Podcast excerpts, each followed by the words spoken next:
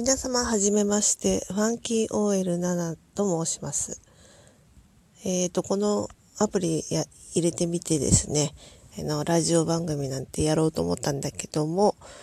えっ、ー、と、まず私が好きなミュージシャンについて話したいと思います。えっ、ー、と、やっぱり一番好きなのはプリンスですね。あの、1984年の初夏にあの、ビートに抱かれてっていう、When Love's Cry ですね。これを聞いても衝撃受けまして。あ、聞いてっていうかね、あの、プロモーションビデオね、あの、お風呂の中から出てくる。最初もう本当に気持ち悪いなってみんな言ってて、私もそう思ったんだけども、見てくうちにどんどんどんどんハマって、そしたらもうあれよあれよと、 Let's Go Crazy とかね、もう流行って、で、 Purple Rain。で、その後、もう本当に大ヒットですよね。まあもともと流行ってはいたんだけど、私が初めて知ったのは、そのビートに抱かれてのプロモーションビデオ。だから1984年っていうのはすごく私にとって思い出深い年なんですね。で、その後初来日して、横浜スタジアム2日間連続、紫の服着ていきました。もう本当に生でプリンス見れて本当にあの日は最高。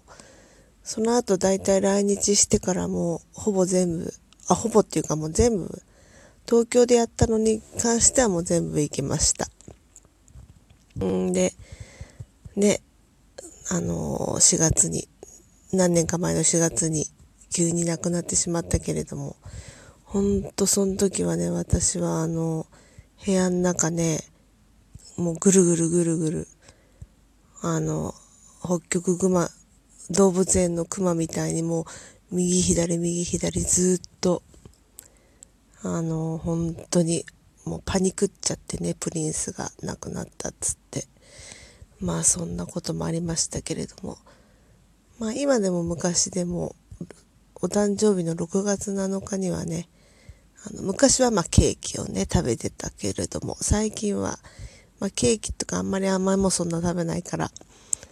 あの、あれですね、ビール、あ、ビールじゃないや、ワインとか、そういうのをね、飲んで乾杯したりしています。まあ一番プリンスで好きな歌は、ポップライフっていう歌なんだけれども、これは、Around the World in a Day っていうアルバムの中入ってて、もう歌詞がいいですね、ポップライフ。まあちょっとそれは皆さん調べていただけたらと思うんだけども、まあそのポップライフという言葉と歌が好きだから、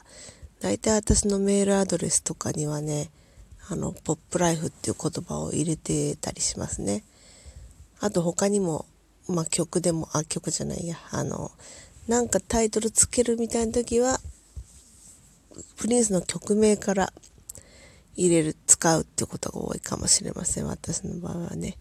デリリアスとかね、パレード、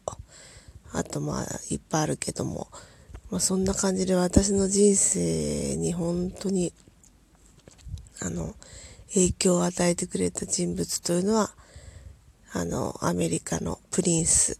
ね、ミュージシャン、1958年の6月7日生まれということでした。皆さんの好きな歌手は誰ですか？ではまた今後も、まあ好きなものを少しずつ語ったり、あとなんか出来事とか、まあいろんなことを喋れるようなバラエティ番組にしたいと思ってますので、ぜひお願いします。それからツイッターもやってるんで、ツイッターも同じ名前のこのファンキー OL7 でやってます。ということで、もし見つけたらフォローしてくださいね。では、よろしくお願いします。またね。バイビー。